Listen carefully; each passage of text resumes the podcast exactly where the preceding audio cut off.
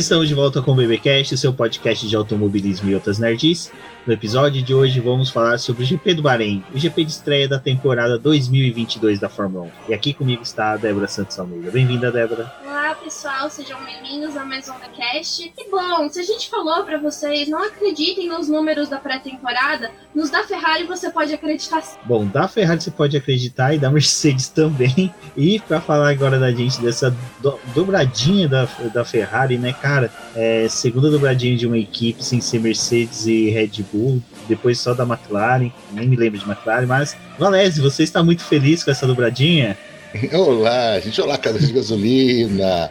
É, boa nascera, tifose. É, imagina se eu tô contente. 2022 começou e para mim já pode acabar. Começa o campeonato ano que vem, entrega o título, entrega a taça que já é nosso. Exatamente. É bom ver esse, otimista, esse otimismo dos tifosos, né? Pessoal, galera aí, tudo já contando o campeonato, porque, olha, o que o Leclerc e o Sainz fizeram esse final de semana, eu acho mais interessante que o Sainz foi competitivo e no discurso dele ele, ah, eu ainda estou em adaptação porque eu não entendi o carro. Imagina esse cara entender o carro e como ele funciona. Ele vai botar a volta até no Leclerc. Bom, mas antes de prosseguirmos aí, aqueles recadinhos de sempre, se você está assistindo esse podcast pelo YouTube, deixe seu like, compartilhe. Terminando o podcast, deixe seu comentário.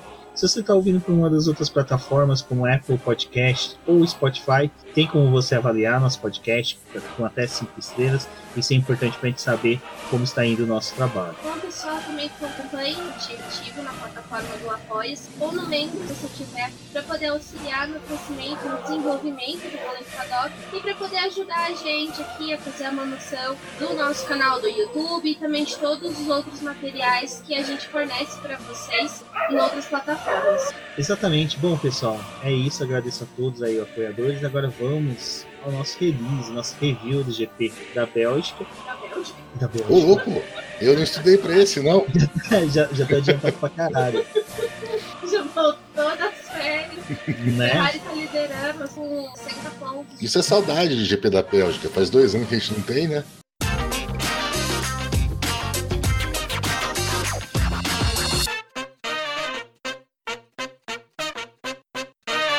Bom, na verdade, GP do Bahrein, que o Bahrein, nossa, tô muito. O GP do Bahrein pode dizer que foi uma redenção pro Leclerc. O cara lá em 2019 foi quase vencer. Ele até fez a brincadeira com o rádio. Você chegou a ver isso, Valério? Eu não vi. Brincadeira, não Ele vi. chamou o mecânico, na última volta, chamou o mecânico no rádio e falou: Gente, estou com problemas no motor.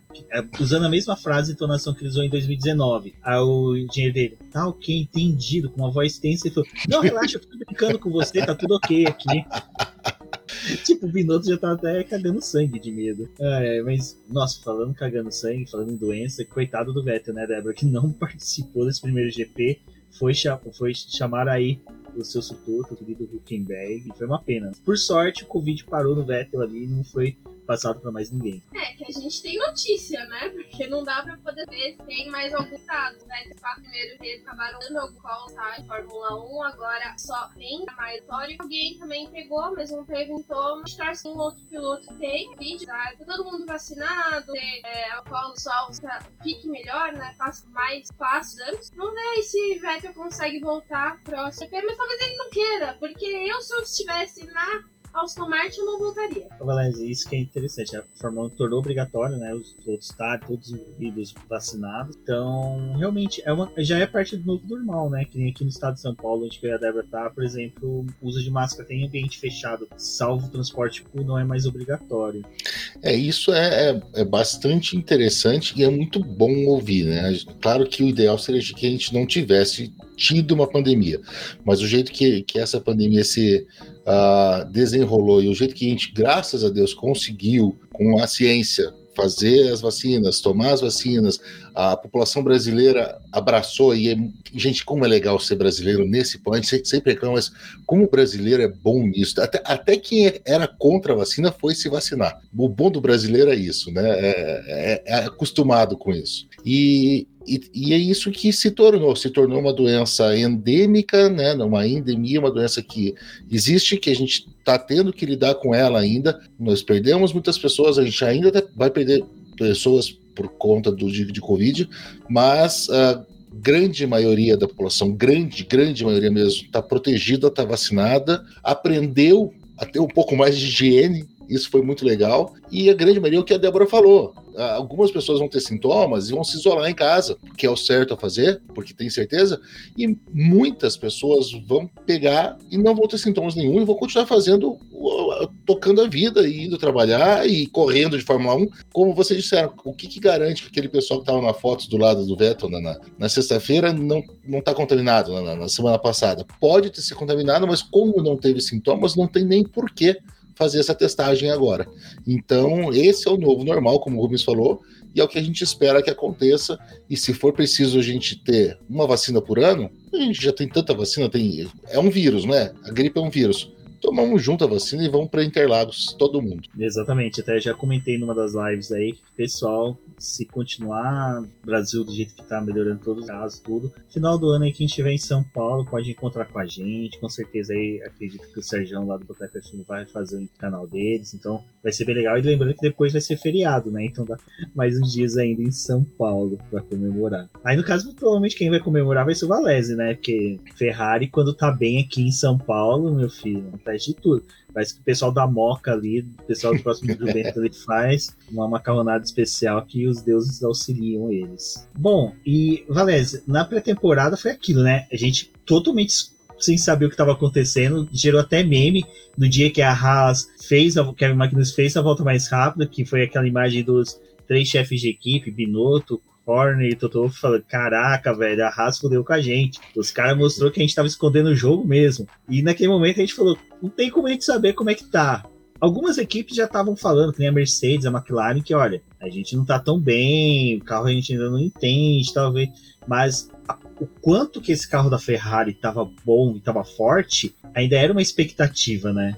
Pré-temporada ela é complicada por conta disso, porque a gente também ah, tem menos informações do que a gente tem durante a temporada. Vocês sabem, a Débora que está o tempo inteiro lá sabe, a gente não sabe exatamente qual a configuração de motor que a gente está usando, a gente não sabe qual a, a, quantidade de combustível que os carros estão usando, então nós temos muitas variáveis que não podem ser utilizadas durante uma, uma, uma um final de semana oficial, uh, seja por regulamento, seja porque não vale a pena, né, porque não seria o, o ideal para eles, que pode dar uma vantagem ou uma desvantagem, tal do sandbagging, uh, que não é o real. A gente esperava, sim, que o motor Ferrari tivesse vindo muito bem e confiável, principalmente pela quilometragem que, que os carros de motor Ferrari fizeram, uh, pela velocidade deles, a gente não sabia exatamente o que estava acontecendo com a Mercedes. Será que eles estão realmente. Até quando eu ouvi, se eu não me engano, foi o Hamilton que, que, que declarou: falou assim: olha, a gente está uns oito décimos atrás do motor Ferrari e um meio segundo atrás da Red Bull. Eu falei assim: ah, não, não pode ser tudo isso.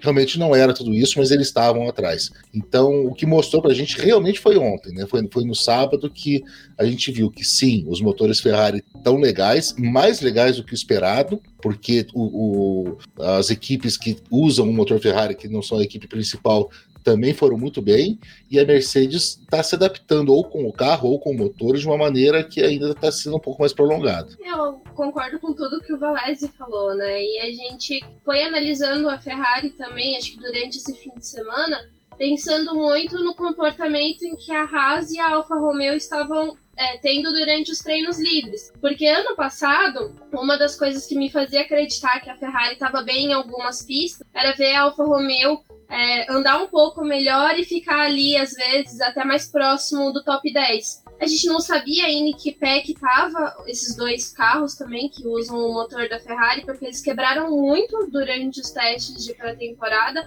Não eram problemas relacionados ao motor, o que já deixou o pessoal acho mais tranquilo com o motor da Ferrari, porque se as quebras foram relacionadas mais à confiabilidade de outras peças, não era o motor realmente que estava sendo a questão aí para esses dois times. E quando a gente teve realmente a classificação ali, vendo a Alfa Romeo e a Haas avançando, sem fazer muito esforço para poder ir para um Q2 e depois para um Q3, isso com os pilotos um pouco mais experientes, é, acho que atestou realmente que a Ferrari veio bem.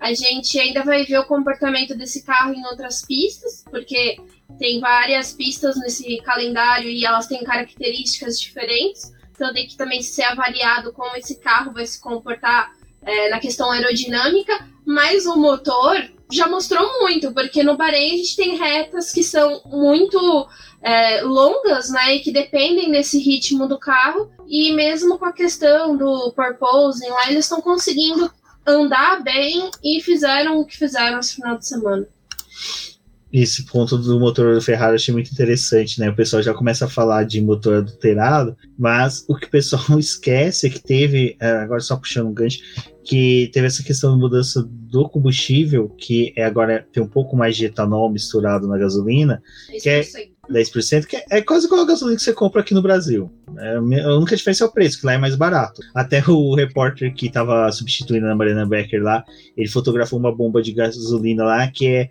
0,020 centavos o preço da gasolina dentro do autódromo que já é inflacionado, ou seja, é, é um absurdo. Enfim, mas voltando ao combustível, a Alpine, né, durante a pré-temporada já estava falando que ela não tinha se acostumado, não tinha dado muito bem com esse combustível e pode ser que a Ferrari tenha encontrado o gancho, né? Lembrando que a Fiat, né, foi um dos primeiros carros a desenvolver no Pro álcool aqui, o saudoso 147. Quem sabe aí eles meteram dois motor 147 assim, em forma de V desse carro da Ferrari. Mas, Valéz, nesse ponto é muito legal porque eu achei a declaração do Vettel, o Vettel não, desculpa, o Vettel não declarou nada, porque não estava na pista. O Hamilton no final é bem legal que é, bate a saudade de ver uma equipe com a Ferrari disputando, né? Tipo, cara, é, é a mais tradicional, é a maior de todas que está dentro da Fórmula 1, não tem como você contestar, ninguém contestar isso. E ver ela fazer a dobradinha, né? Os mecânicos ali, só o Leclerc já saindo do carro, os mecânicos já começam a fazer aquele oh, que é mais ou menos quando eles faziam pro Schumacher levantar o troféu. Cara, é muito emocionante, é muito bacana. É muito bom. É, a, ver de novo essa alegria da Ferrari, você vê, você abre a Gazeta dello Sport hoje, o pessoal tá, porque realmente é, é, essa paixão pela Fórmula 1.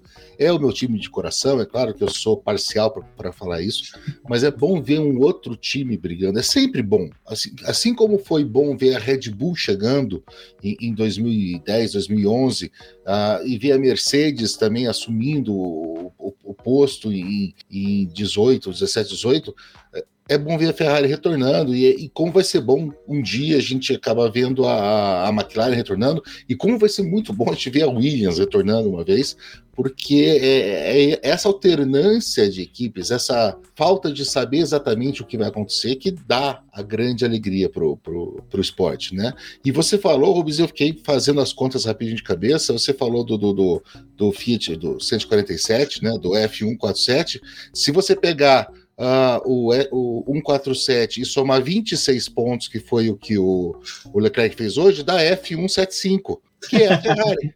Boa. Boa, Valézio. Boa. Valézio, Valézio mestre das matemáticas. Valézio, falando nisso, na hora que tava terminando isso, a gente só ficou calculando, né? Cara, a gente vai fazer tantos pontos, vai conseguir sair tantos pontos à frente das outras equipes. Que assim, a Ferrari, o segundo posto, abandonou, né? Então, tecnicamente, o gap entre a Mercedes e a Ferrari vão se criar no futuro e a Red Bull que vai se enfiar ali. Mas a Red Bull, por exemplo, agora está zerado. Então a Ferrari já começa a ficar mais tranquila. É, é como se nós tivéssemos feito duas dobradinhas hoje, né? Porque, pelo que nós vimos hoje, de novo, a gente está gravando no dia da corrida, da primeira corrida do ano, então não sabemos exatamente uh, até onde que o pessoal vai conseguir se recuperar, mas pelo que a gente viu hoje, a Mercedes tem um déficit que eles têm competência para melhorar, mas sabemos quando, será que eles vão levar até metade do ano para fazer isso? Ou seja, a gente tem esse, esse tempo de, de, resguardo e a grande vilã, a grande antagonista seria a Red Bull esse ano. E com o que aconteceu com a Red Bull, que a gente vai falar depois, a Ferrari abriu uma, uma eu ia falar uma caralhada de pontos, desculpe, mas um monte de ponto aí que a Red Bull vai ter que nadar de braçada para conseguir agora, porque não é esperado, pelo que a gente viu, de novo, numa corrida só, mas não, não é o esperado agora que a Ferrari não pontue numa corrida que não pontue bem. Então a Red Bull, mesmo com uma dobradinha e um terceiro e quarto a Ferrari, ela tira alguns pontos, mas ela vai levar alguma coisa. Então a gente construiu já na primeira corrida um, uma, uma, pequena casamata de pontos que faz a, as coisas ficarem mais tranquilas ali dentro da, da, do box vermelho, né? Não, e outra coisa, né, Valese? Durante a corrida a gente viu, principalmente ali no primeiro trecho né, da prova, que o carro da Ferrari estava superior, assim, com, comparado ao carro da Red Bull, porque o Leclerc conseguir estabelecer mais de 2, 3 segundos para o Verstappen foi muita coisa. Então a gente vai ter outras pistas que vão lembrar um pouco a velocidade que tem no Bahrein e também as outras características por conta das curvas, em que a gente também pode pensar que a Ferrari vai ter um, um bom resultado nessas outras pistas. Talvez até agora pensando aqui na casa da própria Red Bull. Sim, que é uma pista com essas características, e é bem isso que você falou, Débora. A, a, a, facilidade e a velocidade com que o, o, Leclerc, nas três paradas que a gente teve. Isso é outra coisa, gente. A, a Ferrari parou três vezes cada piloto e parou bem, normal, ou seja, tudo deu certo, foi a tempestade perfeita. E nas três vezes o, o, o Verstappen estava logo atrás, porque a Ferrari marcou foi fácil, né, a estratégia esse ano, ou seja, quando o Verstappen parar, a gente para logo depois, então não teve problema com os estrategistas da Ferrari. E, e o, o, Verstappen logo atrás, e o Leclerc, ele rapidamente ele conseguia construir uma vantagem de, de em duas voltas de um segundo e meio, já para a gente não ter DRS, depois ele estabilizava isso entre três segundos e três segundos e meio, e depois ele controlava a corrida, porque era óbvio que ele podia continuar acelerando, mas ele não precisava mais. O, Verstappen já não conseguia. O Verstappen estava no máximo do ritmo dele, enquanto o Leclerc estava administrando. Isso é uma coisa que é incrível dentro da Fórmula 1, né? Bom, é, é incrível e é sensacional isso daí que você falou, cara, que é uma estratégia que para mim sempre foi primordial. Quando você tá na liderança, você tem que ser conservador. Para mim, eu sempre tive essa cabeça. Só se você tá em alguma situação adversa, mas marcar o pit stop do adversário, fazer certinho. E a Ferrari fez de forma tão natural que, tipo assim, durante a transmissão ficou aquela loucura. Ai, vai parar, vai parar. Não, beleza, já tá entrando, já tá fazendo pit stop, já tá saindo, sem problema algum, não quis fazer os pit stop mais rápido, simplesmente fez o serviço de casa. Então isso é uma coisa que é bem bacana de observar na Ferrari, né? Que a Ferrari, nos últimos anos a gente vinha batendo, malhando tanto ela por erros, por falhas, que dessa vez foi redondinho, né? É, a Ferrari ganhou esse uh, apelido, essa fama, um pouco justamente porque fizeram um monte de besteira aí nesses últimos anos, mas é lembrar de novo, era a Ferrari que fazia aquelas voltas matadoras com o Schumacher e depois fazia o pit stop perfeito, né? Então ela, a Ferrari sabia fazer isso. Por algum motivo, em algum momento, ela desaprendeu algumas mudanças de comando, algumas coisas que não deram certo, uh, desaprendeu a fazer isso, mas teve a cabeça suficiente para manter manter o nosso capitão, para manter o Binotto lá, mesmo depois de alguns resultados adversos, e se juntar todo mundo de novo e voltar a fazer. Eu tô, eu tô muito feliz, gente. Eu tô com uma esperança enorme assim, de, de, de 23 vitórias no ano. Olha, olha que tem chances, viu?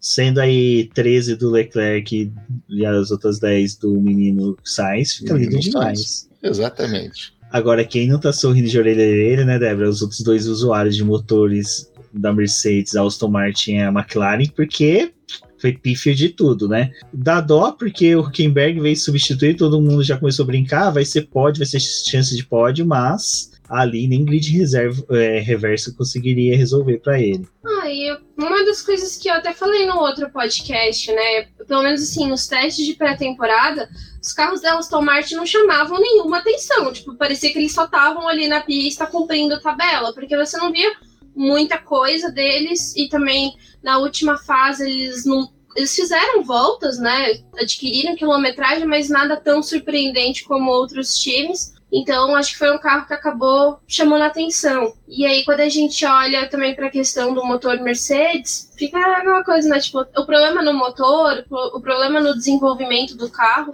é, tanto Martin quanto a Williams foram para diferentes formas de analisar o regulamento técnico. Parece que nenhuma das duas conseguiu acertar muito bem aí essa leitura. O carro da Williams é muito diferente dos outros carros do grid, assim, não tem nada parecido com aquele carro. E o da Aston Martin ainda tem algumas coisas que você consegue ver em outros carros, mas ainda assim é meio esquisito. E aí, quando eles foram de fato para a pista, o negócio não, não, parece que tá muito bom. É, não sei o quanto que talvez se a Mercedes conseguir resolver os seus problemas vai influenciar nesses outros carros, porque a gente sabe que agora é um ano em que já aconteceu o congelamento dos motores. O, o motor ia ser congelado a partir da primeira corrida do ano. Então isso já aconteceu.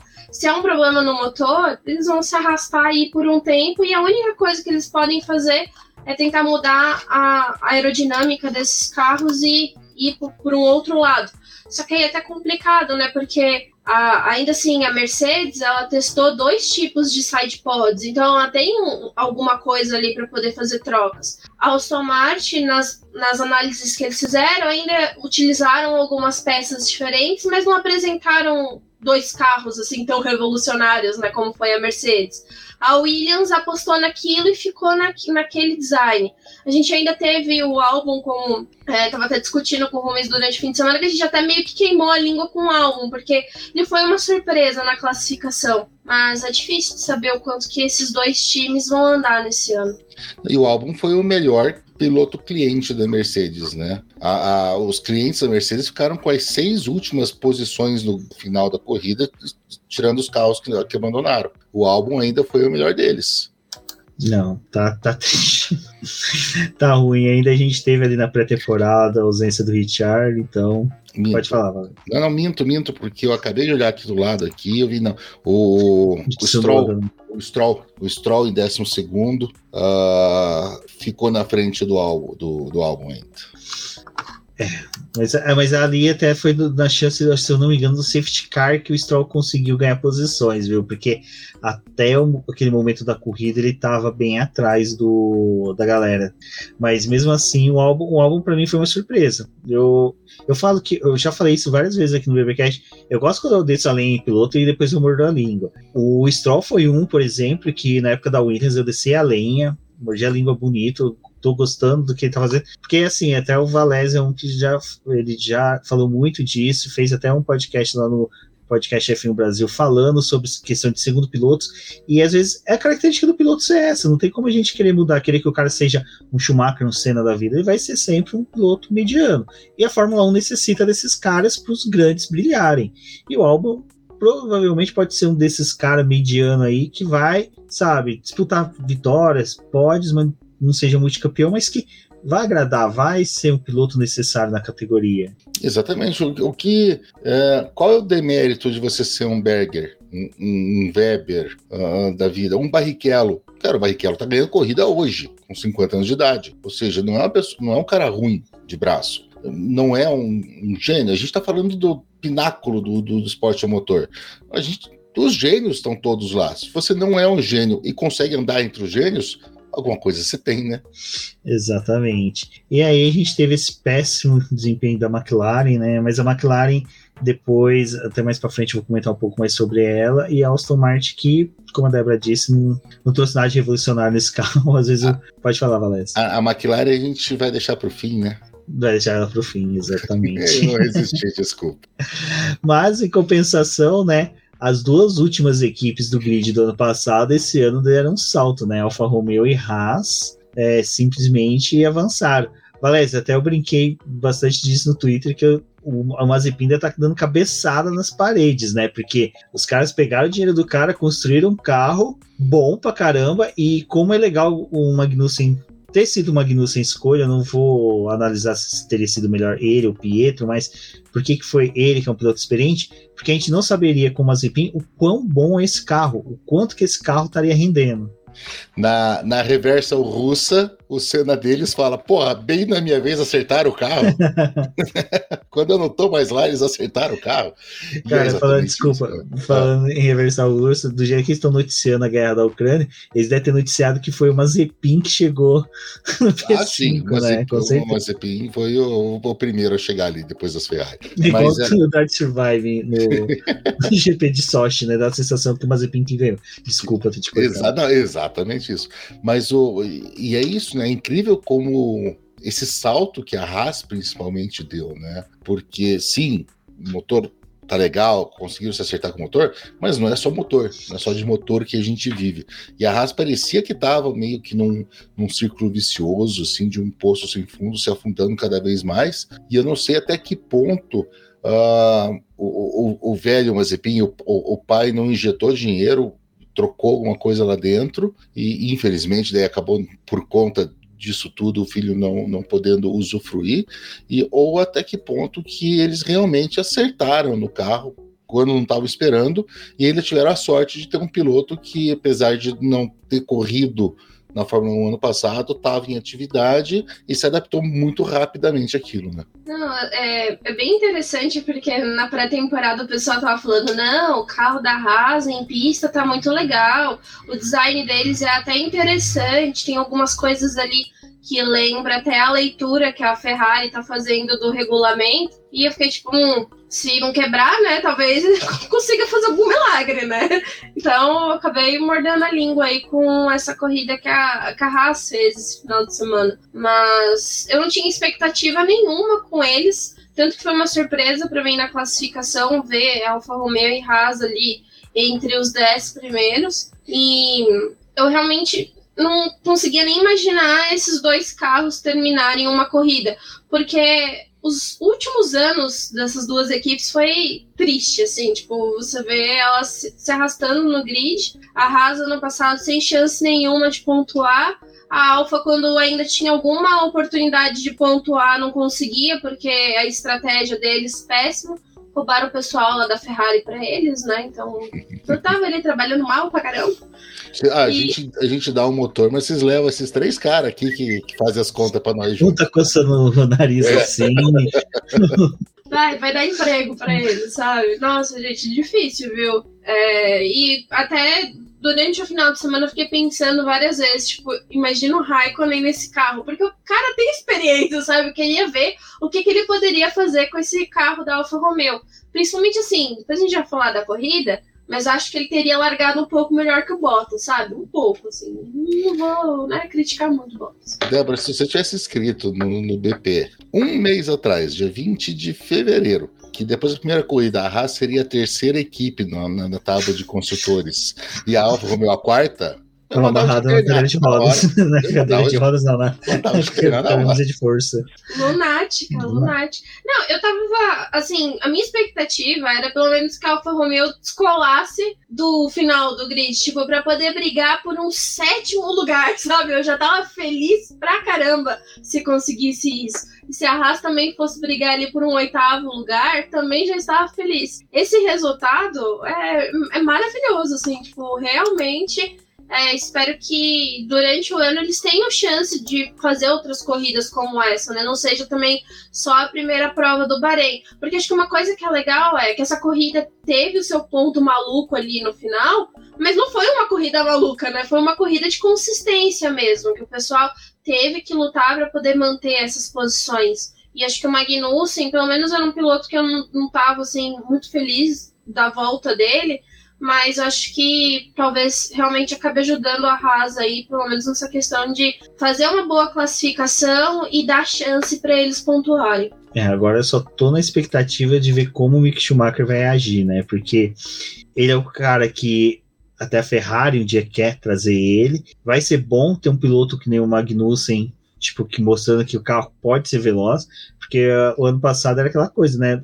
Aquilo que o Mick Schumacher conquistava na cabeça deles era o limite do carro. Hoje não, hoje eles veem que o limite pode ser ultrapassado pelo que o Magnussen está fazendo. Então vai ser bem interessante ver como o Mick Schumacher vai reagir a tudo isso, como ele vai utilizar disso para o crescimento dele. Torço porque se é como a Débora falou agora há pouco, uh, motores não podem ser mexidos nos próximos cinco anos. Se nos próximos cinco anos tiver dominância da Ferrari, quem sabe o Mick Schumacher pega aí uma rabeirinha desse período aí. O que o, o, que o Mick tem que fazer é transformar o, o fazer o Magnussen ser o, o nórdico dele como o, o Mika Hakkinen foi o nórdico do pai dele, né? Aquele cara que só fez, só faz ele crescer. É isso que ele tem que fazer. Exato. E na torcida. Agora, a Alfa Romeo, eu fiquei muito contente. A Débora não ficou tanto, porque Giovinazzi tinha sido chutado, Kimi foi chutado, mas pelo Zou, eu fiquei muito feliz. Eu gosto dele desde a época que ele já estava ali na Fórmula 2, chamou muita atenção. Então, a classificação não foi tão boa, não foi tão boa, mas é aquela coisa, né? Que corrida consistente, né, Rubens? Na verdade, assim, que corrida, uma corrida dessas, que foi uma corrida aberta, que foi uma corrida que ele precisou fazer ultrapassagens. Uh, uh, inclusive brigando com o Hamilton, né? Não, não é qualquer ultrapassagem, brigando com o Hamilton. Que ele teve que se defender para não ser ultrapassado. Uh, a consistência foi maravilhosa. Ele estava assim sentado num carro bom, mas muito, muito piloto, muito piloto bom que está no grid aí, numa primeira corrida teria se, se apavorado um pouco. E ele, a impressão que passou, a corrida que ele fez, foi que ele sabia o tempo inteiro o que ele estava fazendo. Se ele continuar assim, eu vou ficar de olho nesse, nesse cara, viu? E o legal que eu fui ver aqui na site do F1 Stats, como é que foi a corrida, volta a volta, ele ganhou uma posição por volta. Parava no pit stop, perdia posições, ele vinha. Então, toda a volta ele ultrapassou pelo menos um carro. E isso é, largou do final do grid, chegou no Bottas, o Bottas não tinha feito, tinha caído no grid, né, na largada, não fez uma boa largada, encostou no Bottas e ali ficou comboiando o Bottas. O Bottas ultrapassava um, ele ultrapassava e foi indo. Então, assim, uma corrida muito boa, gostei porque é uma coisa que a Débora falou no Twitter, falou assim, cara, ele sofreu muito hate por ser chinês, tudo, num período que o pessoal tava batendo em cima disso, mas eu acho que a volta por cima dele foi muito bacana. É, acho que o, Zul é um piloto que provavelmente pode chamar a atenção nessa temporada pelas corridas que ele fazia na Fórmula 2. Ele tinha uma boa reação com o carro ali da Univirtuose, também eles conseguiam fazer estratégias ali que ajudava ele a conquistar algumas posições, pensar melhor nas paradas. Então acho que ele pode fazer diferença para o time. O Miss que eu não estava muito feliz com a Alfa Romeo. Eu estou feliz com a Alfa Romeo, gente. Eu torço para a Alfa Romeo, entendeu? Eu ainda estou torcendo por ela. Mas o meu problema é com o Bottas. meu problema com o Bottas, eu ainda não superei a contratação do Bottas, sabe? E ainda vou ficar me questionando o que, que o Kimi Raikkonen poderia ter feito com esse carro, já que o Bottas me faz uma boa de uma classificação, mas continua sendo Bottas da Mercedes, que botou a Alfa Romeo onde? No 14 lugar, entendeu? Então, assim, esse é o meu problema com o Bottas. Quando ele me provar que ele não é ruim de largada, aí a gente conversa de novo, entendeu? Falando em largada, né, Valese? Pole da Ferrari. Cara, assim, eu, eu últimos anos eu não tava, eu não gostava tanto de assistir classificação. Eu gostava porque a gente gosta de ver qualquer coisa, até desfile ali, alguém vai falar assim, vamos no museu da Williams, eu vou querer assistir tô nem aí. Mas a classificação dos últimos anos não tava tão legal, mas só, cara, essa última, sabe? Pô, a disputa entre Max Verstappen e, e o Leclerc, até o Sainz ali beliscando alguma coisa, e a Fórmula 1 errando os gráficos, então a gente, caraca, tem dois caras com o setor roxo, como é que. quem que fez a volta? Mas foi muito bacana, e a pole do, do Leclerc é aquela coisa é aquela injeção de ânimo que às vezes até ele precisava para poder começar bem a corrida. Foi, foi a, o grande lance dessa primeira classificação foi isso que a gente comentou antes. Agora a gente vai saber exatamente quem está onde, né? O que está acontecendo. Quem é, se tem alguém escondendo o jogo, agora vai mostrar. Eu até brinquei, né, que malandra foi a McLaren que escondeu o jogo até na classificação. Mas tudo bem. Mas a, a gente teve quase que esse domínio da Ferrari no Q1 uh, foi um pouco mais dominante. De repente, no Q2 você pega e você vê o Verstappen fazendo o melhor tempo e indo mais rápido, e daí você pensa, opa, será que a Red Bull estava fazendo sandbagging? Daí, quando eu fui até olhar, eu vi que a Ferrari estava tão confortável que ela fez o Q2 com os pneus usados, né? Então fez com pneu de mais uma volta. Falei, opa, sinal que o pessoal já sabe que vai passar para o Q3 está economizando. E foi isso depois, mas mesmo assim a gente teve essa. No Q3 a gente teve essa coisa: será que vai bater? Será que não vai bater? A comemoração nos boxes da Ferrari quando o Verstappen não conseguiu melhorar o tempo realmente e ficou em segundo lugar foi aquela comemoração de alívio, aquela coisa assim. É verdade, gente, a gente conseguiu. Não é só a gente achando que a gente estava bom, a gente mostrou e os outros, o que os outros mostraram, a gente viu que a gente está bom mesmo. Então isso foi muito legal para a Ferrari e foi muito legal para encaixar as peças no tabuleiro, né? A gente percebeu já ali a, a dificuldade da McLaren no começo, a gente pensou, será que é o Ricardo de novo, está se adaptando ao carro de novo tal? Depois a gente viu que não é isso, é a McLaren que está com essa dificuldade. A gente viu que a Mercedes não estava escondendo tanto o jogo assim, porque eles penaram um tanto para chegar ali na terceira fila. Então, tudo isso foi colocando as peças no tabuleiro para a partida de hoje. E eu acho que valeu, foi, foi uma classificação muito boa de ver. Vamos ver se daqui a quatro, cinco corridas a gente não vai estar tá vendo sempre o mesmo. Daí eu vou, eu vou concordar contigo, Rubens. A gente vai assistir porque tem que assistir, porque é legal assistir, porque pode acontecer alguma coisa, mas já vai assistir com aquela sensação de que uh, a gente sabe quem que vai se encaixar aonde, né? Mas essa vez valeu muito a pena porque tava, era uma página em branco. A gente preencheu essa página. O otimista foi a Williams, né? Que saiu ali no Q1 com um pneu médio, né? E logo depois voltou pra pista, voltou pros boxes e falou: Hum, acho que não é esse pneu, não, né, galera? vamos usar o macio, né? Ferrari vai usar o macio, vamos usar macio, né? Porque, meu Deus do céu, Williams, o que, que acontece com vocês? Mas eu, eu acho que esses destaques que o, o, Valese fez é, realmente foi importante para poder estabelecer algumas coisas que a gente queria saber que estava acontecendo com os carros, porque a gente só tinha dados ali da pré-temporada e alguns achismos de um pessoal que fala algumas coisas mais técnicas, que tem uma aproximação maior com as equipes.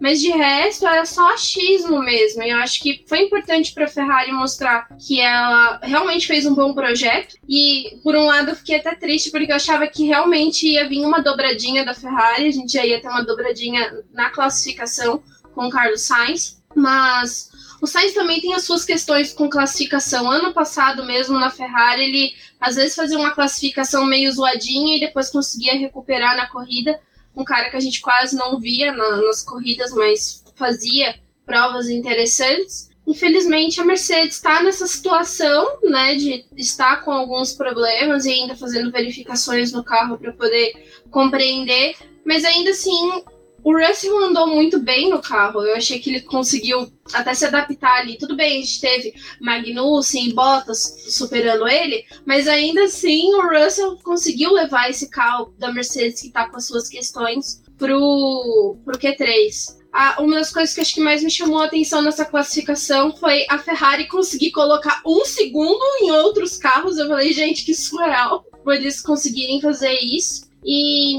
eu até imaginava que o Verstappen ia ficar mais próximo da Ferrari. Eles ficaram separados por 123 né? milésimos, né? Mas eu achei que ia ser menor, tipo, ia ser assim, só 60, sabe? 20, tipo, ia ser pouca coisa.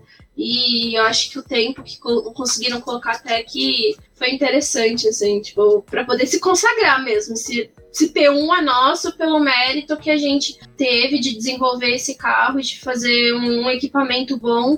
E a gente já começa a temporada já impondo que a gente tá bem, então vocês vão ter que acreditar agora que a gente tá bem mesmo. O Valézio, é interessante que quando definiu ali a largada, Verstappen e Leclerc na ponta, a gente já ficou assim, putz, se não me engano foi 2020, os dois se encontraram também no Bahrein, bateram, e até ficou sendo falado todo momento na transmissão da Band, que era uma das maiores rivalidades que nós temos, mais antigas que tem, porque os dois, desde de piazinho, criancinha lá no, no kart, já disputavam roda com roda. A largada foi excelente, mas aquela disputa dos dois ali, que durou, acho salvo engano, umas quatro voltas, troca de posição e vai e busca, e os dois se respeitando muito na pista, isso foi o mais bacana de todos.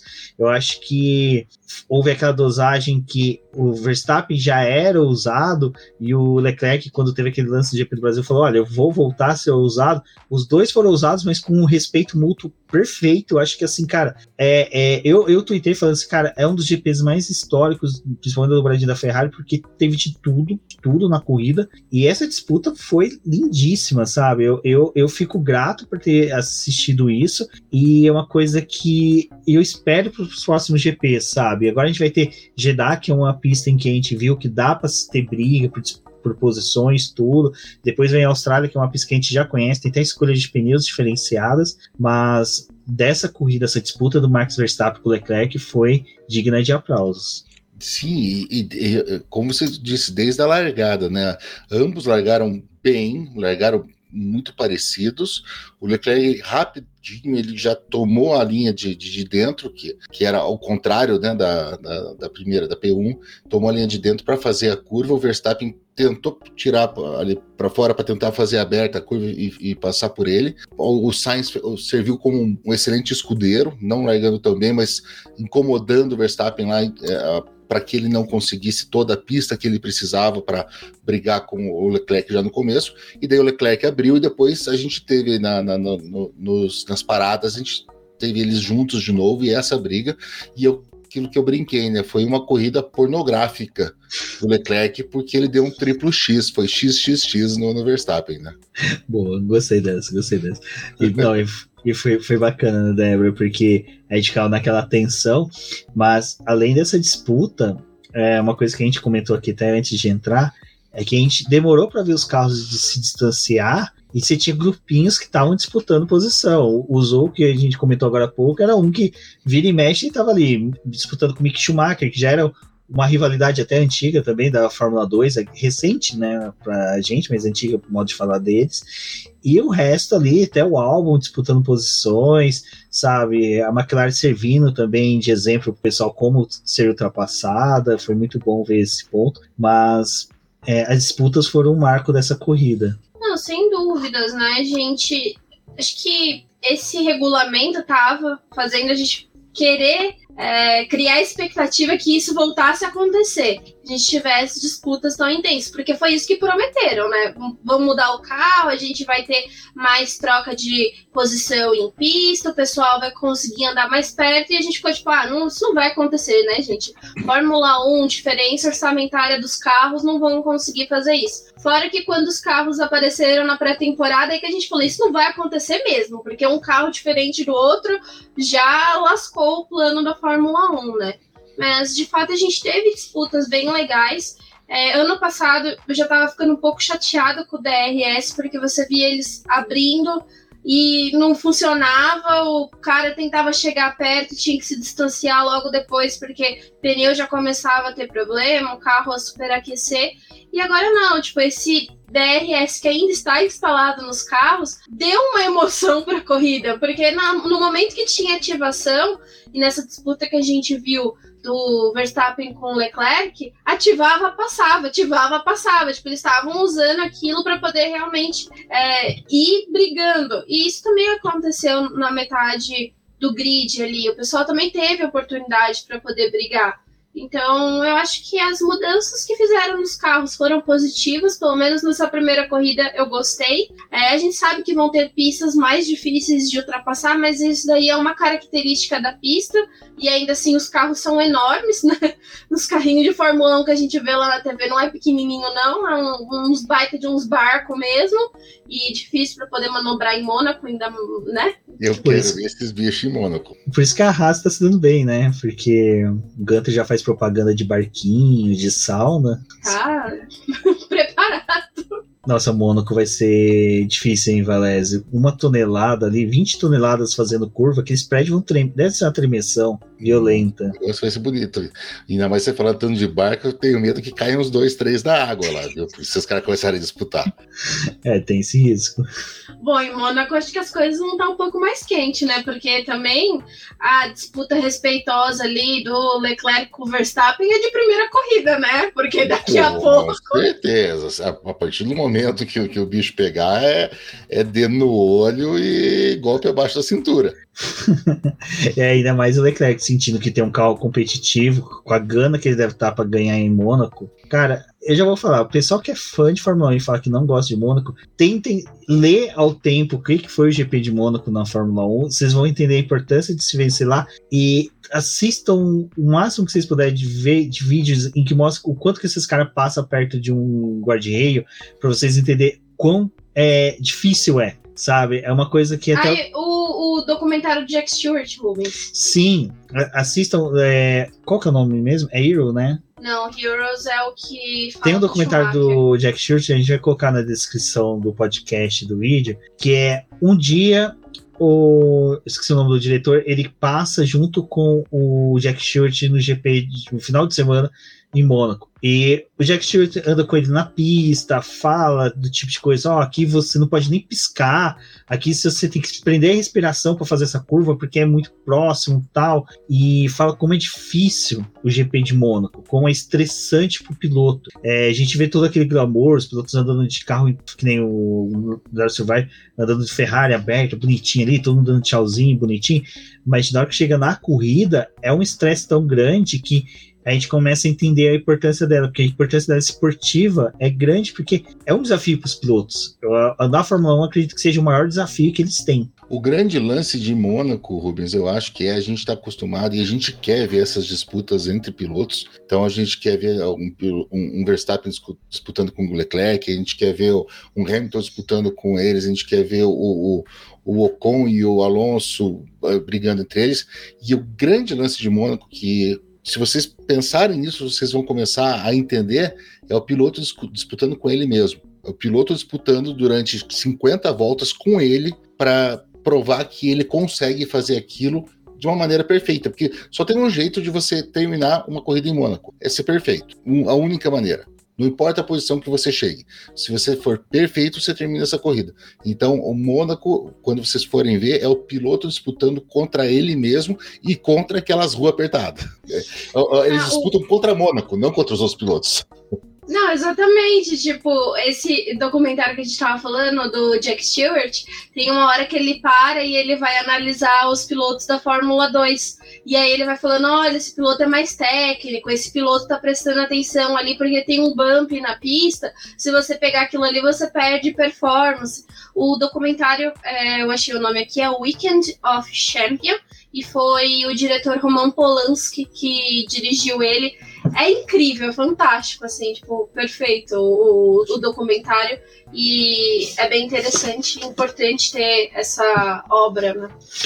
Agora, só um momento nerd. Eu lembro que quando a gente tava assistindo, eu tava assim, porque mostra o Polanski novinho, né? E eu não me lembro, não conheci Polanski novinho. Pra mim, Polanski. É, mas eu ficava assim, falei, caraca, eu conheço esse cara de algum lugar. Aí, na hora que terminou, que foi mostrar o Jack Stewart velhinho e o Polanski, eu falei, caraca, Débora, lembrei de onde que eu vi ele. Era uma vez Hollywood. Sim. Eu falei, sim. caraca, velho, como pode? E aí, daí depois aí eu fui pesquisar, o Jack Stewart, eles são amigos. Tá, Gente, assista esse documentário. Esse documentário é de explodir a cabeça, porque tem revelações do Jack Stewart que você fala, cara, é, é impossível isso ter acontecido com um cara, o cara ter sido tricampeão da Fórmula 1. O cara não tem isso para ser. É, um deles é que ele tem DTA, né, Débora? Ele tem. Peraí, esqueci o nome. Dislexia. Ele, é, tem, dislexia, ele, tem, dislexia. ele tem vários problemas. É, é, então, assim, até isso não é spoiler. Se você atenção. procurar Jack Stewart no Google, que agora é patrocinador da McLaren, né? Não adiantou muita coisa, né? Mas enfim, não tem a mesma velocidade de pesquisa no carro. Uh, você vai ver que o Jack Stewart já escreveu, participou né, de muitos livros, palestras sobre isso. Então vale a pena você entender essa importância. E Mônaco mostra muito isso, porque ele tá preocupado e tá desesperado, mas ao mesmo tempo ele tá calmo, sabe? Então é bem legal. E isso que o Valério falou é mesmo, né? Os caras brigam com eles mesmos e são 50 e poucas voltas que tem a corrida, são 50 e poucas voltas de classificação, porque a classificação tem que fazer a volta perfeita, o cara tem que fazer a corrida perfeita o tempo todo. Bom, pessoal, voltando, nossa, a gente já foi para Mônaco, já foi para Spa, esse ano vai trem vai ser fervido, vai ser bom. Aí a gente tem que falar um pouco mais sobre a Mercedes, porque assim, classificação foi dentro do que eles poderiam. Mas durante a corrida, eles começaram a fazer pit stop, pit stop. E aí eu falei assim, pô, eles estão parece que treinando, né? O cara tá com pneu macio, vai pro, tá vermelho, vai pro branco, do branco vai pro amarelo, do amarelo depois vai pro vermelho de novo. Falei, peraí, eles estão treinando, estão tentando entender como é que o carro tem performance com esses pneus. E de repente o Hamilton vai lá e herda o terceiro lugar, mas não é aquela herança do cara que simplesmente caiu no colo. O cara, durante a corrida inteira, foi construindo aquele resultado que é tipo assim: se alguém vacilar, isso é Fórmula 1, se alguém vacilar, eu ganho. E então, né, Débora, foi legal que a Mercedes estava numa situação ruim e ela conseguiu ter um bom desempenho e performar para conseguir levar o Hamilton para o pódio e o Russell ali, coitado, P4 eu falo coitado porque assim, ele fica batendo na trave, né? Agora eu acho que ele herdou o P4 do Leclerc. Tinha que ficar com alguém, né? A, a, maldição do P4. Então vai ficar por enquanto com o Russell. Mas não é tão ruim terminar em P4, vai. É, eu não, acho... a gente terminou em P20. Isso é triste. Isso é triste mesmo. Mas a gente viu uma Mercedes que tava na, naquela parte assim que era ruim para eles pelo todos os problemas que eles passaram e também por ficar fazendo todos esses testes durante a corrida, porque teve uma hora que ficou tipo, gente, vamos correr, que vocês estão toda hora nos boxes, né? Não precisa de tudo isso. Mas ainda assim, na situação que a corrida tava, não ia ser tão ruim. Mercedes ia deixar o Bahrein como terceira colocada no campeonato de construtores, porque o Hamilton e o Russell estavam juntos ali na é, quinta e sexta posição, né? Uhum. Então isso já era um resultado até positivo para eles. Realmente aproveitaram do abandono ali da Mercedes, mas foi o que você falou. Mesmo todas essas trocas malucas que eles fizeram, eles ainda conseguiram abrir um gap ali para quem estava vindo atrás deles e permitiu eles fazerem essas é, peripécias aí na pista. Fora que a gente viu durante a corrida um bom desempenho até do Russell, assim, tipo, ele estava ali se mantendo, garantindo um, um lugar que era até bom para Mercedes. O Hamilton que estava também, acho que sendo mais jogado para fazer essa análise do carro, até pela experiência que tem e pelo contato maior que acho que tem com a Mercedes, né? O Russell é um piloto que está no seu primeiro ano de Mercedes, ele ainda está aprendendo a lidar com o time. Enfim, eu acho que talvez nesse começo aí de campeonato, porque o que o Hamilton tá batendo muito na tecla, que eles vão levar seis a sete corridas para poder começar a ter um desempenho próximo da Ferrari e da Red Bull, isso levando em consideração de que esses dois carros vão passar por atualizações e vão ter um crescimento ao longo do campeonato, mas talvez para Mercedes o caminho seja esse: esperar que aconteçam problemas com seus adversários para poder ir pontuando. Pelo menos na situação ali de rivalidade com a Red Bull já saiu muito bem, porque eles têm pontos e a Red Bull não. É, mas mantendo as, as nossas uh, comparações náuticas aí com o Mônaco, teve uma hora na, na corrida que eu, que eu lembrei daquele velho ditado, né? Que se você não sabe para onde você vai, qualquer vento te leva para o porto certo. E foi exatamente isso que a Mercedes fez. Né? Fizeram uma corrida nitidamente de, de damage control, né? de controle de danos. Vamos fazer o melhor que a gente consiga aqui e vamos entender como é que esse carro está se comportando em corrida com esse pneu, com, com esse mapeamento, o que, que a gente está fazendo. A gente tem dois pilotos bons de braço, a gente sabe fazer carro de corrida, por algum motivo o pessoal nos passou, porque mudou muita coisa, eles conseguiram achar alguma coisa que a gente não achou. Vamos tentar ir atrás do que eles acharam e vamos fazer o, o maximizar o que a gente tem na mão hoje. E eles conseguiram, eles maximizaram. São dois pilotos ma maravilhosos e que tiveram a sorte, que é o que o Rubens falou. Se você se andar sempre perto, o Prost foi quatro vezes campeão mundial assim. Se você andar sempre perto, uma hora você belisca alguma coisa. Então acabou dando certo. Tenho certeza que nem Toto Wolff nem os pilotos estão felizes com isso que deu certo. Eles só não estão tão putos quanto eles ficariam se, se as Red Bull tivessem terminado a corrida, mas eles têm muita coisa para pensar muita coisa para fazer. É, a gente viu no Bahrein, por exemplo, o Hamilton colocou o pneu duro ali, né? Eles também estavam fazendo um teste para poder analisar esse composto. E foi importante, até porque nesse ano a manta térmica só está permitindo o aquecimento é, em até 70 graus. Antes era até 100, agora só até 70. Então, quando você coloca o pneu mais duro, você leva um pouco mais de tempo para poder aquecer ele. Então, aquela saída dele ali dos boxes e aquele primeiro momento que ele tem o duelo com o Zul foi importante para eles entenderem. Tipo, olha, a gente, dependendo da situação que a corrida é, estiver, não tem como a gente ir para esse pneu. Talvez é melhor a gente fazer duas paradas a usar o pneu duro. E nesse final de semana, a Pirelli deu os compostos mais duros da gama. Então, de certa forma, eles trabalharam no maior nível de estresse que tinha. Numa pista extremamente abrasiva, com compostos que eles achavam que ia durar mais e teve uma abrasividade muito grande, mas ainda assim a Mercedes conseguiu trabalhar. E ela, de certa forma, tem uma vantagem porque só sete pilotos do grid testaram o pneu duro durante essa corrida. Então, alguma coisa já serviu ali para análise deles e para as mudanças que vão ocorrer nos, nas próximas corridas, né? É, esse ponto é assim, tem que pessoal que é não torce contra a Mercedes tem que pensar. Não adianta comemorar que ela foi mal, assim, herdou tudo, porque os caras da Fórmula 1 acho que tem os melhores cabeças ali pensantes tentando analisar. E como eu falei, como eles fizeram 300 mil testes, o que eles têm de dados, sabe? Que tem de pendrive ali escritozinho assim: teste com pneu duro, Russell não sei o que, de monte. Então, cara, a fábrica deles está lotada de gente. Você pode ver que ele sempre fala: não, a gente está mandando as informações para a fábrica. Os três próximas corridas, provavelmente, eles ainda devem estar tá um pouco mais calmos assim nesse posicionamento deles, mas depois, quando vem atualizações nossas, novas, na verdade. Nossas não, porque eu não atualizo nada dele. Se pagar, né? Até posso limpar o carro. Mas vai ter, eu acho que a Mercedes não vai ficar tão atrás assim da Red Bull até da Ferrari. É, eu acho que eles têm um parâmetro para poder comparar com o que foi testado em Barcelona e o que foi testado no Bahrein. Isso já é uma coisa muito boa, porque acho que foi um dos poucos times que teve essa oportunidade. Eu não sei o quanto que é verdade ou não, mas a Ferrari tinha falado que tinha também avaliado o conceito do carro da Mercedes no túnel de vento deles, eles viram que não era tão proveitoso e por isso que eles não foram para o mesmo lado que a Mercedes está indo. A análise deles foi diferente, então o carro da Ferrari resultou ne nesse desenho que nós temos, o que é muito curioso, né? Realmente conseguiram fazer uma leitura muito interessante e só para poder puxar mais uma vez a sardinha para a Ferrari, é que eu estou feliz que eles não estão pedindo desculpas, entendeu? Não tem desculpa, não tá falando que o carro tá ruim e ainda apontando o erro no carro dos outros, entendeu? Então, Ferrari é outra, morreu e foi substituída. É, o Valézio, isso realmente foi totalmente oposto, né? O Valézio, não sei se chegou a foda, ele tem normalmente vó de italiano, de família italiana, normalmente tem aquele tacho de cobre gigante fazia doce, deixava ali a cidra amolecer para fazer um doce de cidra.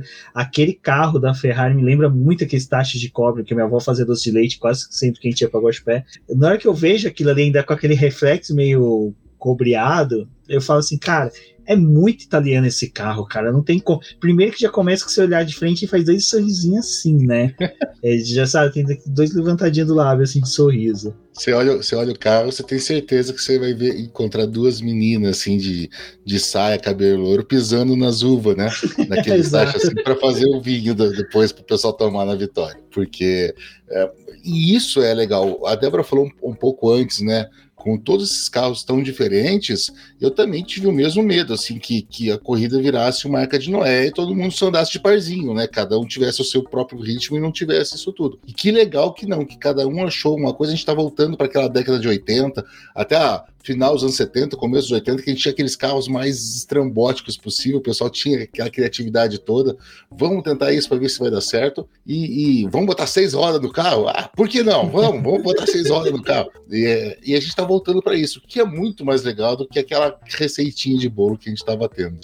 Exato. Não, e só, uhum, só comentando um negócio, é que realmente, né, ontem eu tava dando uma olhada na foto dos carros do ano passado, eu falei, gente, mas o que, que aconteceu de errado ano passado, nesses últimos anos? Porque esses carros estavam extremamente quadrados, tipo, um negócio muito estranho.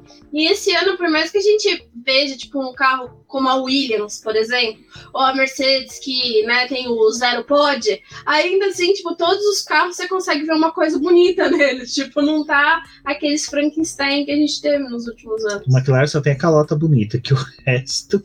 Tá, é que a, a Mercedes está com zero pod e a McLaren zero point. Nossa. é, a gente tá bem, bem mais ou menos assim. E a Débora falou da Ferrari que morreu foi substituída, que tá tudo diferente. A gente tem o Alonso, né? Que morreu, foi substituído, Valéria, não sei se você viu. Tudo ele fala que tá feliz, que tá gostando do carro. Cara, esse, essa versão Alonso zen demais é eu quero saber o que, que eles estão colocando no capacete dele para ele correr. Eu acho que eles estão colocando, fazendo que nem eu e a Débora, que quando quer acalmar os gatos, dá erva de gatos para eles. Alguém tá dando alguma erva pro Alonso. Vou saber qual que é o tipo de erva, né?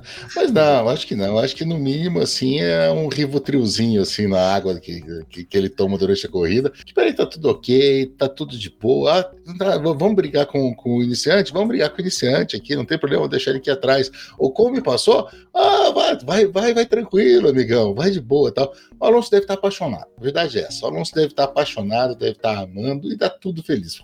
Nossa. Valese decifrou, Alonso está apaixonado.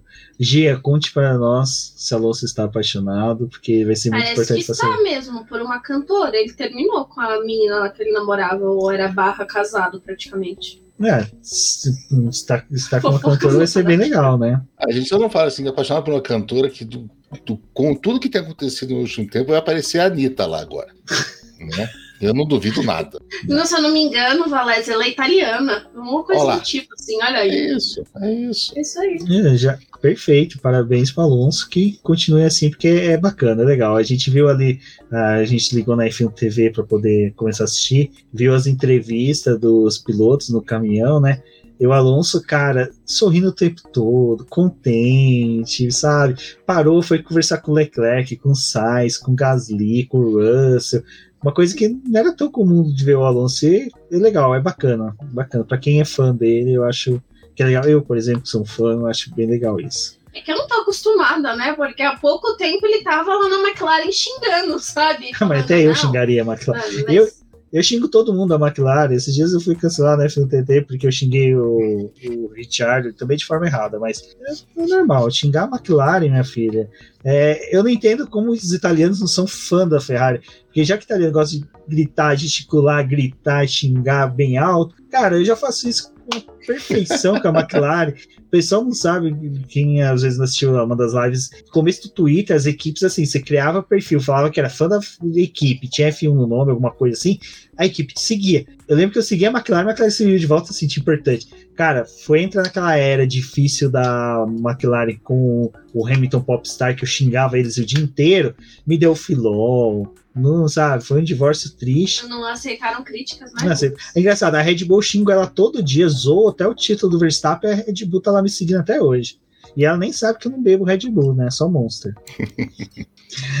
Bom, a gente já tá finalizando, mas só que não tem como deixar de falar que, assim, é, é interessante ver a Ferrari retornando, cara, porque eu não é desfazendo da galera que tá chegando agora, da galera que é nova, tudo, mas é, eu comecei a assistir Fórmula 1 lá em 95, 96, mais prestando atenção, né? E foi uma época que a gente viu a reconstrução da Ferrari pela mão do Schumacher, depois o ápice, que foi para mim, esse domínio que teve agora da Mercedes é interessante, mas eu acho que o domínio da Ferrari foi muito mais marcante. Foi uma coisa, acho que muito mais forte. É, então, é legal a gente ver ela retornando, retornando de forma séria, consistente. Apresentou um carro bom, até para quem acompanhou as nossas lives, ouviu nossos BBcast, sabe que a gente vem elogiando esse carro, porque eu entendo, entendo zero de dinâmica. Eu não tive aula de física no colegial, por exemplo. Eu ficava jogando truco na sala, porque estudei em colégio público, não tinha aula de física. O que eu sei é de análise do pessoal que eu leio jornal, eu lia tudo. Valézia da passou também por isso. Não tinha internet pra gente saber, não, filho. A gente tinha que ler, e meu pai tinha várias enciclopédias, eu lia lá, tipo, é, uma palavra que eu não entendia, tipo, túnel de vento. Cara, tinha que ir na enciclopédia procurar. Então era uma coisa totalmente é, diferente do que é hoje. Cara, é, é gostoso que você, eu olhava pro carro da Ferrari no lançamento, quando teve lançamento, eu já falei, cara, esse carro é perfeito. Você olha assim, não é uma coisa que teu olho bate, você vê uma estranheza. Você fala, essa peça não tá legal, parece que foi colocada aqui para corrigir alguma coisa. Não, carro é, é, fluido, sabe? É, e aí, por isso que eu falo que eu não entendi a aerodinâmica, mas eu acho que eu tava certo, porque eu olhava, tipo, dava aquela sensação de que, cara, o vento vai vir, vai percorrer tudo certo, e tem sentido cada coisa, sabe? Então, Valézio, eu acho que é, é pro fã, pro tifoso mesmo ficar feliz e contente, porque não foi só uma dobradinha, foi uma construção que a Ferrari veio fazendo lá desde 2017, vindo. É uma pena realmente o Vettel não ter pegado, talvez nesse momento, mas eu fico feliz pela dupla atual, cara. O Sainz, eu falo, eu sou totalmente viúva do Sainz na McLaren, mas eu fico feliz de ter sido acolhido na Ferrari como ele foi acolhido, tá lá e, sabe, e vai ter chances de disputar vitórias este ano. Ah, não, isso, isso é uma verdade, né? Os dois pilotos que nós temos lá uh, hoje são pilotos que uh, se, rapidamente se tornaram queridos dos tifosi e, e, rapidamente se apaixonaram pela, pela Ferrari. O, o, o, Leclerc até um pouco mais, né? Ele é uma cria, ele já é eh, desde criancinha, né? Eh, buscado de lá, mas o Sainz ele chegou de uma maneira tão tranquila na Ferrari e, e, e entendeu o que é aquilo tudo, que isso deixa o clima mais agradável, mais legal, mais fácil de, de ver.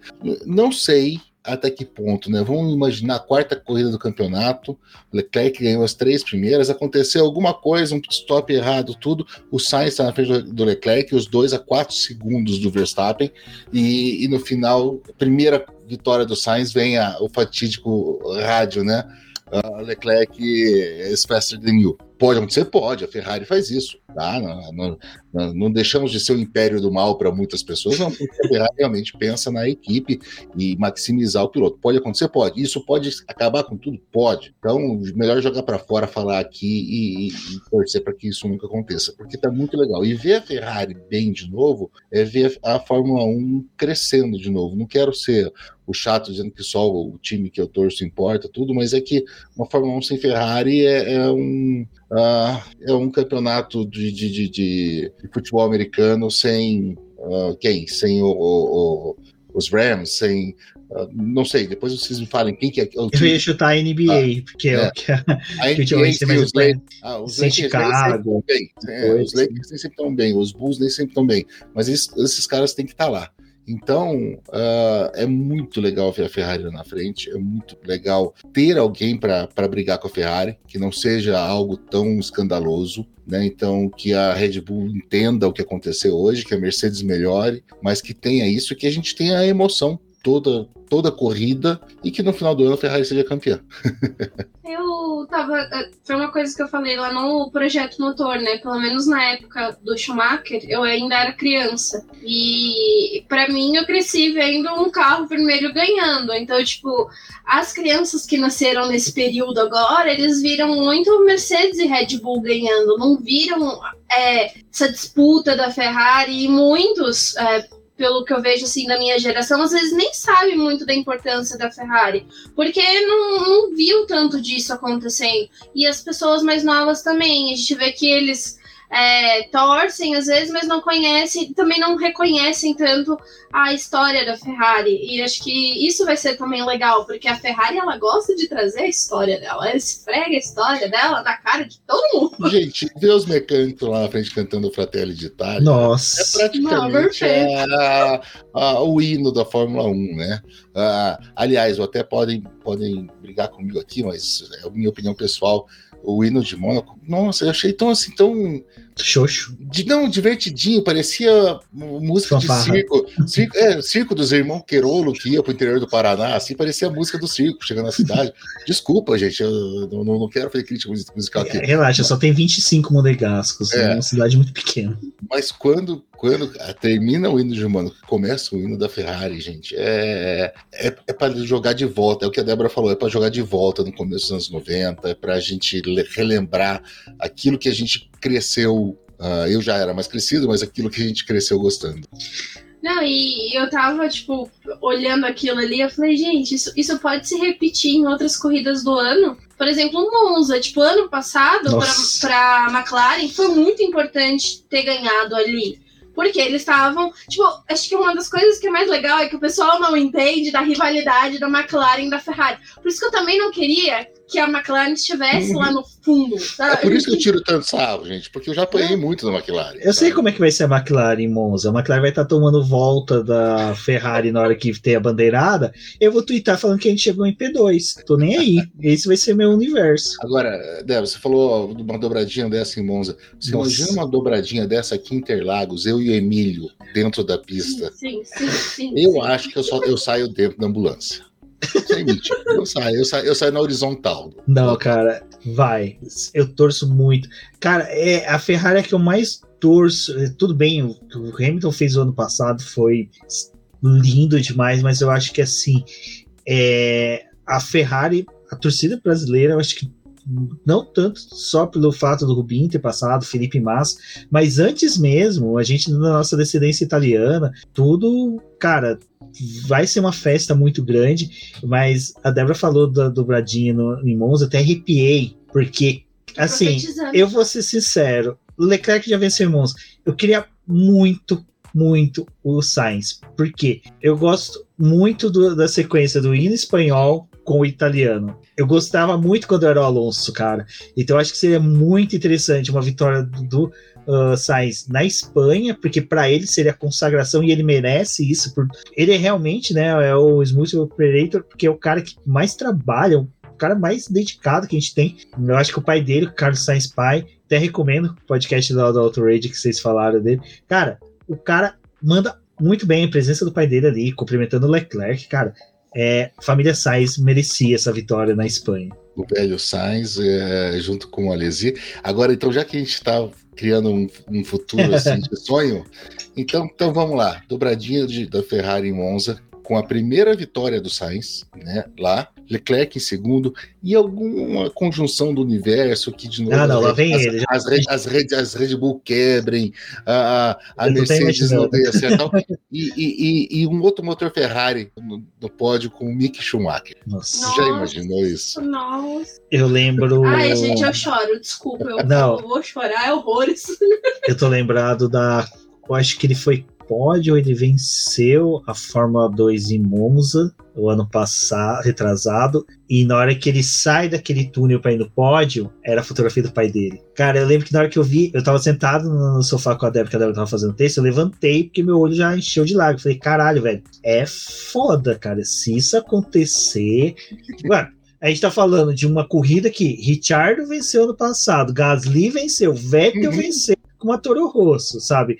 Eu falo pro pessoal, para mim, 24 horas de Le Mans é o ápice da WEC, Indianápolis da Indy, para mim, Monza, Mônaco tem sua importância, tem, mas Monza na questão de competitividade, eu acho que tudo que é criado daquela área toda é a mais importante, assim, da uhum. Fórmula 1. É aquela que o piloto que vence realmente entra e se consagra, sabe, entre os maiores, sabe? E, e realmente, se você pegar os históricos de quem venceu, é só os maiores mesmo que venceu lá e, tipo, em corridas épicas, não teve corrida assim xoxa. Todas as corridas foram corridas boas. Não, eu acho que a gente a gente tem um ano para poder ter um campeonato muito interessante e para ver umas vitórias da Ferrari que, que realmente assim acho que vai impressionar, sabe? Que a gente é, vai gostar de ver, porque é, é, o que a gente está contando, né? A, a, Ferrari é um time muito importante para a Fórmula 1 e não, não tem muito de Fórmula 1 sem a Ferrari. Tipo, é um time que faz parte dessa história. E vocês estavam falando, né, de, de torcida e essas coisas. Tipo, eu lembro, pelo menos assim, até uma parte da minha adolescência, quando você ia procurar coisas de Fórmula 1 para comprar, você só achava coisa da Ferrari aqui no Brasil. Era muito difícil se achar de outros times. Tipo, era mais é, coisas da Ferrari e tipo assim, lojas populares, colocando em, entre aspas, mas tipo, em lojas de esportivas tinham coisas da Ferrari, porque eles traziam pela quantidade de fãs que tem. Vamos ver como é que vai ser esse ano. E, gente, também vou dar um alerta, um spoiler para vocês. A Ferrari, quando ela está ganhando, ela também ela consegue ser chata pra caramba, sabe? Assim, no nível de Red Bull e Mercedes. Não, consegue ser mais. Os caras conseguem ser mais. Mas, isso é e, coisa. e a torcida é mais ainda, tá? Vocês se preparem pra me aguentar esse ano. Nossa senhora, italiano. É, não, a Ferrari, quando tá liderando o campeonato, até na época ali do Vettel, que o Vettel tava contra o Hamilton, pelo amor de Deus. Não, eu fico com muita raiva, gente, mas muita raiva quando o pessoal fala: não, mas o Hamilton não teve ninguém que desafiou ele. O, o Vettel fez um milagrinho com aquela carrinho da Ferrari que eles tinham, entendeu? Ele fez um milagre com aquele carro. Desafiou o Hamilton, sim, com aquele carrinho da Ferrari. Exatamente, pessoal. Bom, agradecer aqui o Valese por ter vindo. Muito obrigado, Valese. Foi uma gravação muito gostosa, cara. Que tesão abriu temporada com você, com uma corrida dessa, que foi épica. Eu acho que assim. É aquela corrida que provavelmente no futuro a gente vai voltar a conversar sobre ela, pela disputa do Leclerc Verstappen, por tudo que aconteceu, pela construção da Ferrari, pela porcaria que foi a McLaren, mas teve a justificativa lá, no site do BP a gente vai explicar um pouquinho mais sobre isso. Mas, de qualquer forma, parabéns, cara, você merece. Eu acho que o Valese é um dos motivos da gente ficar feliz quando a gente vê a Ferrari bem. E muito obrigado por ter aceitado o convite, vir aqui falar com a gente. E, pessoal, sigam o Valese nas redes sociais, ouçam o Auto Radio Podcast, que é um podcast muito bacana que faz lá com o Ricardo Banner. E, Valese, peço pra você se despedir, quiser falar mais alguma coisa. A casa é toda sua. Agradecer vocês. Nossa, imagina. É, vocês imaginem o quanto eu já estava feliz hoje quando veio o convite para participar, hum, mais ainda. Né? Vocês me encontram mais lá no Auto Radio, com uma frequência maior, mas eu considero o BP minha casa e sempre vou considerar. Então, sempre que vocês precisarem, podem contar comigo. Agradeço demais, assim, todo mundo que está aqui. E o que eu falei, né? Me sigam no Twitter, mas relevem, porque faz muito tempo que eu não comemoro nada, então eu vou estar um pouquinho acima do que do necessário. Bom, eu vou agradecer o Valese por ter participado e já estou escalando ele para o GP de Monza, entendeu? Porque vai vir a dobradinha, então ele vai estar aqui também, vai vir falar da Ferrari vai ser um podcast clubista, entendeu, gente? Vai ser clubista mesmo. E eu queria agradecer a todo mundo que escutou o podcast até aqui, a participação do Valese. Compartilhem nas suas redes sociais, conversem com a gente. E se vocês quiserem, se convertam para Ferrari também esse ano, porque é o que vai ter, entendeu? Exatamente, Ferrari dominando não é tão ruim, o ruim é ver a McLaren lá em último tomando volta. Isso é triste. Bom, pessoal, agradeço a todos. Eu sou o Rubens GP Neto. Agora que eu me lembrei que eu não me apresentei no começo, então se você não sabia quem eu era, sou o Rubens GP Neto, não sou uma voz do além que participou do podcast. Compartilhem, chamem seus amigos para ouvir, porque é muito importante para o nosso crescimento. Um forte abraço a todos e até a próxima.